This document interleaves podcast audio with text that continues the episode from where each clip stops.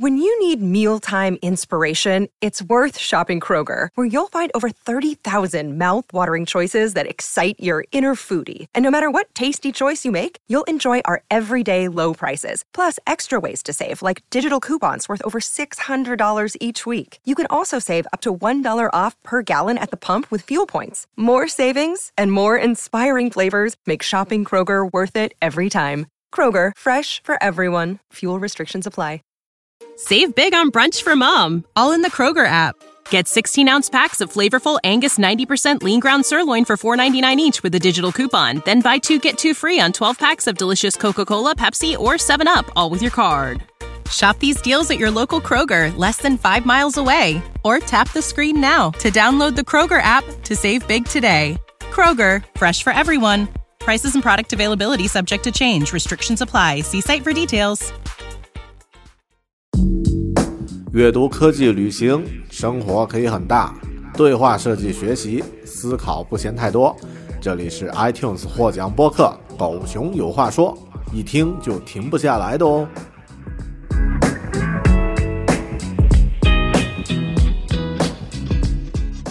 Alright, the design of everyday things. One of the books that every designer should read.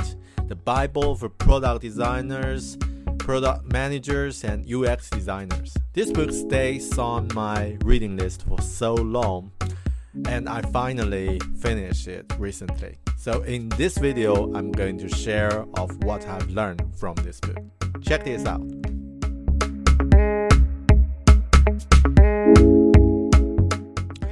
It took me so long to finish this book because it was so hard to read. There are uh, too many concepts and also too much information to process. This book I found is quite similar as another hard reading book, which I finished a few years ago, Out of Control by Kevin Kelly.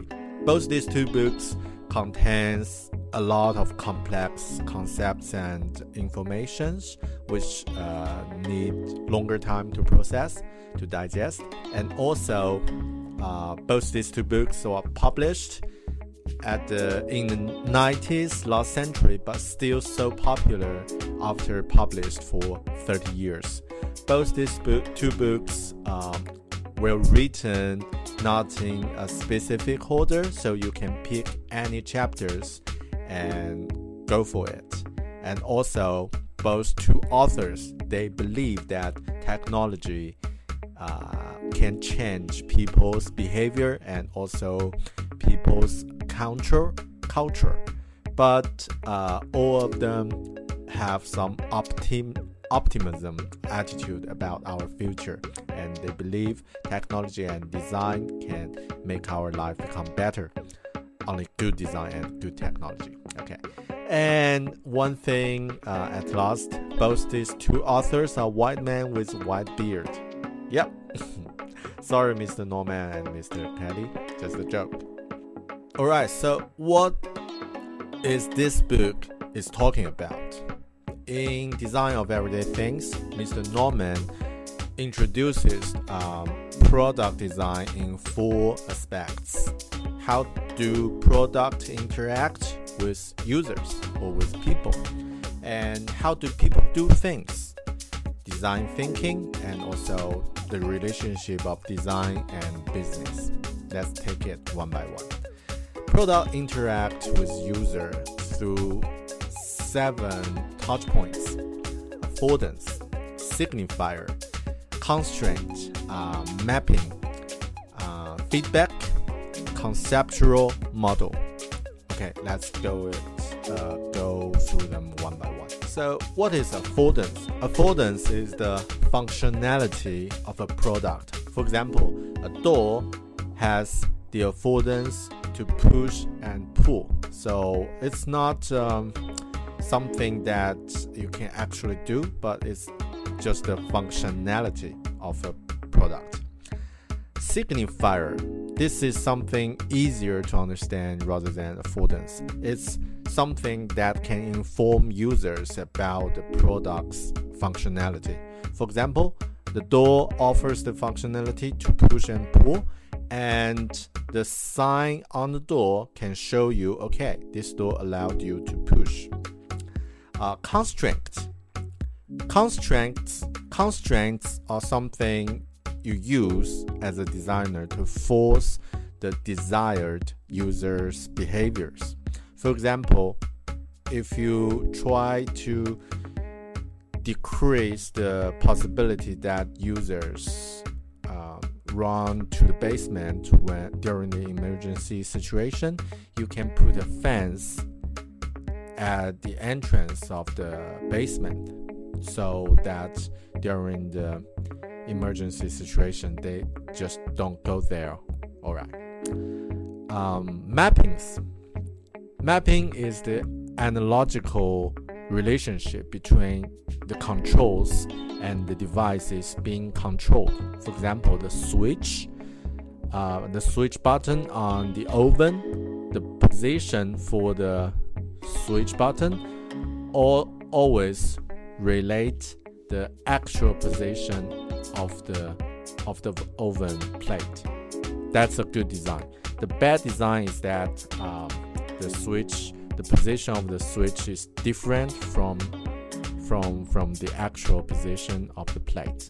That will occur some confusion from users. Feedback.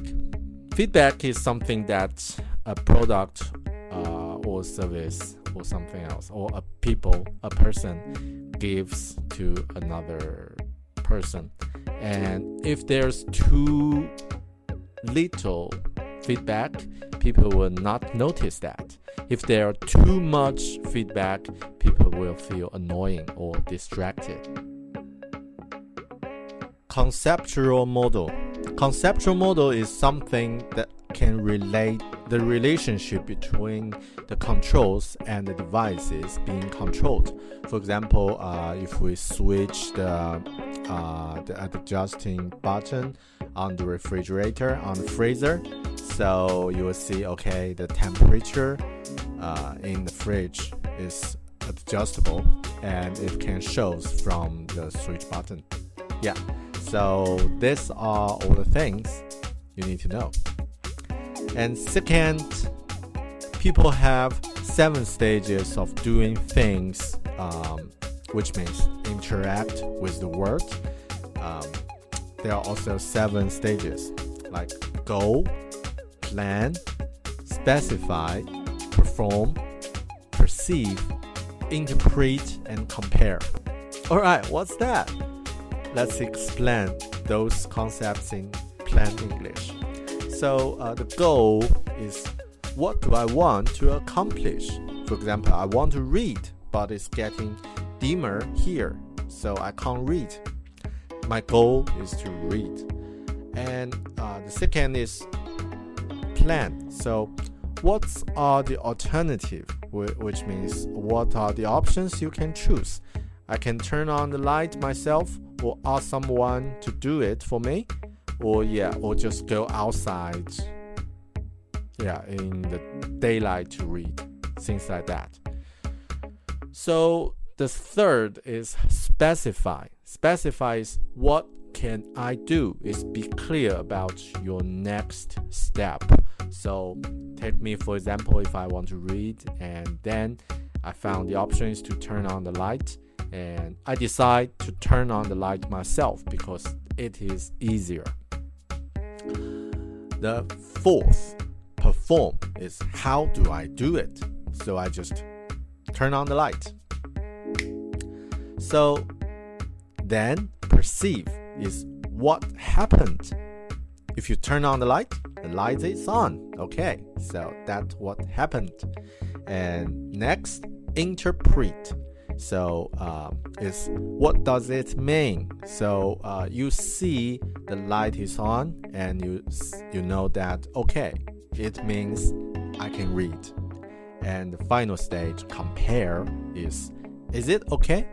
Like is it uh, this is a good situation, which means I can I can read.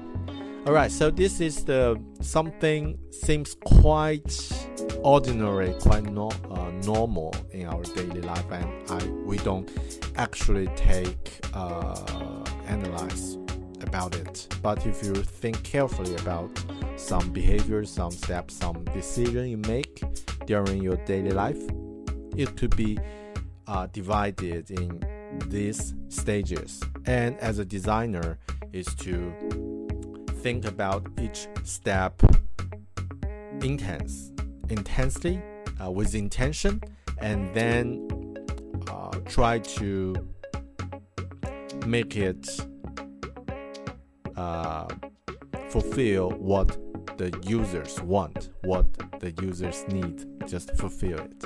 Alright, so this is the second part, uh, the second, uh, the seven stages when people actually doing things.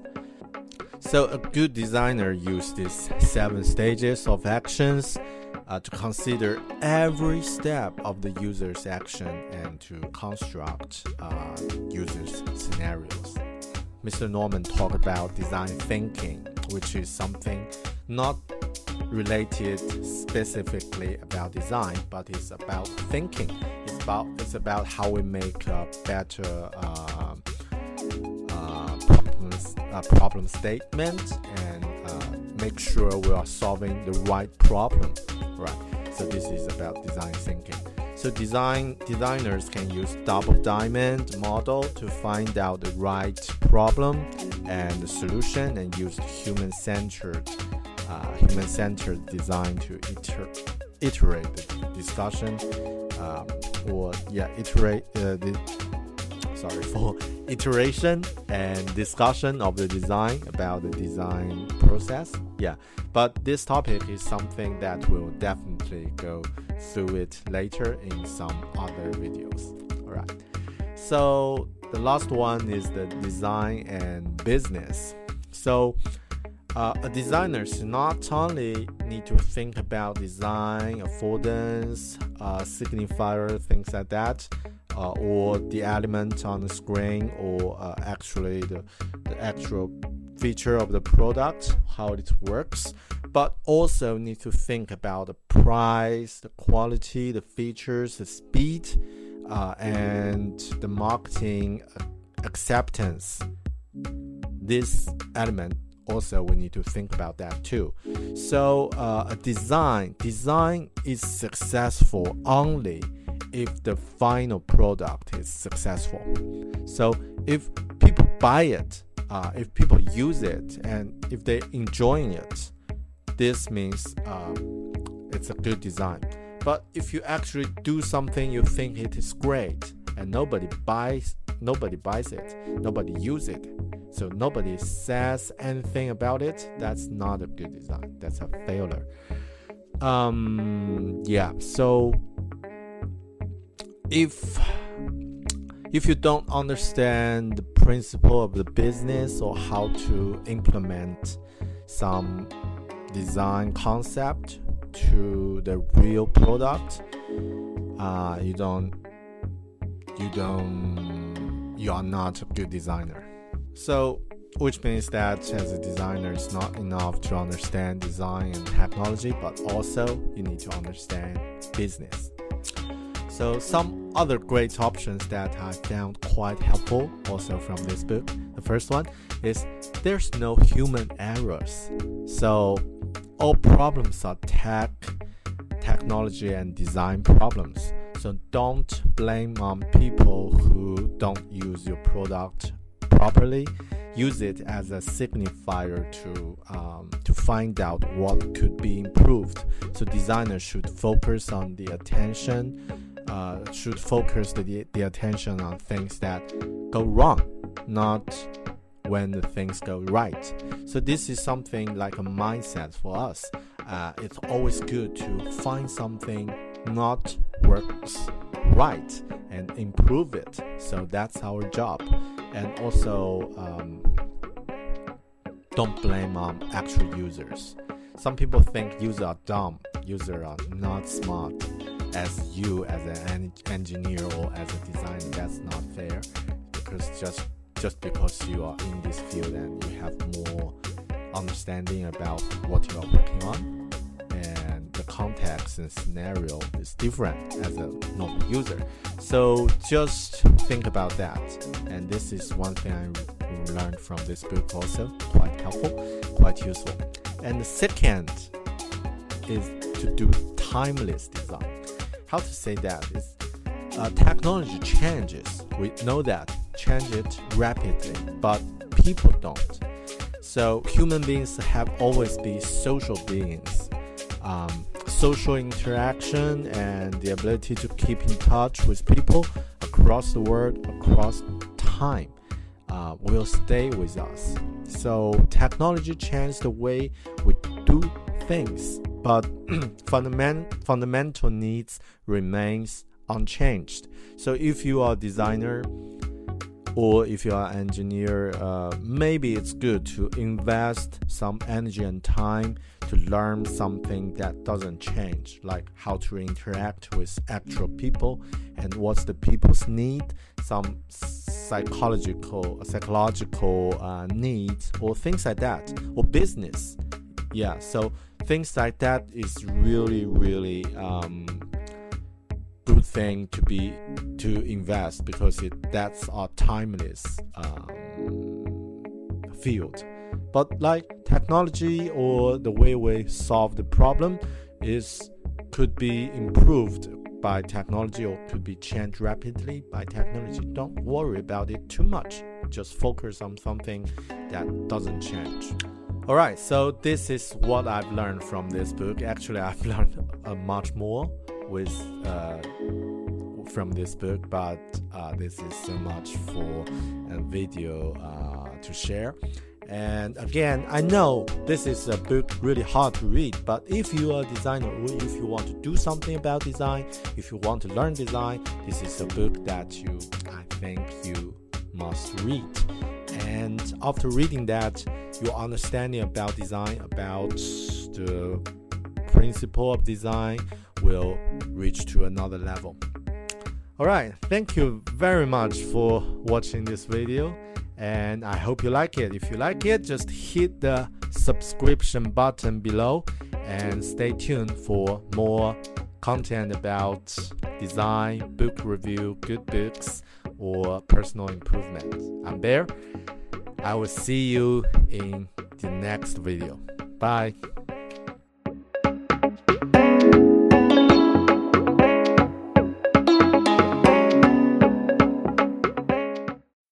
When you need mealtime inspiration, it's worth shopping Kroger, where you'll find over 30,000 mouthwatering choices that excite your inner foodie. And no matter what tasty choice you make, you'll enjoy our everyday low prices, plus extra ways to save, like digital coupons worth over $600 each week. You can also save up to $1 off per gallon at the pump with fuel points. More savings and more inspiring flavors make shopping Kroger worth it every time. Kroger, fresh for everyone. Fuel restrictions apply.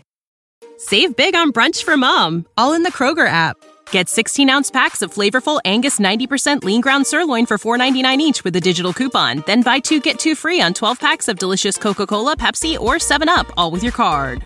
Shop these deals at your local Kroger, less than five miles away. Or tap the screen now to download the Kroger app to save big today. Kroger, fresh for everyone. Prices and product availability subject to change. Restrictions apply. See site for details.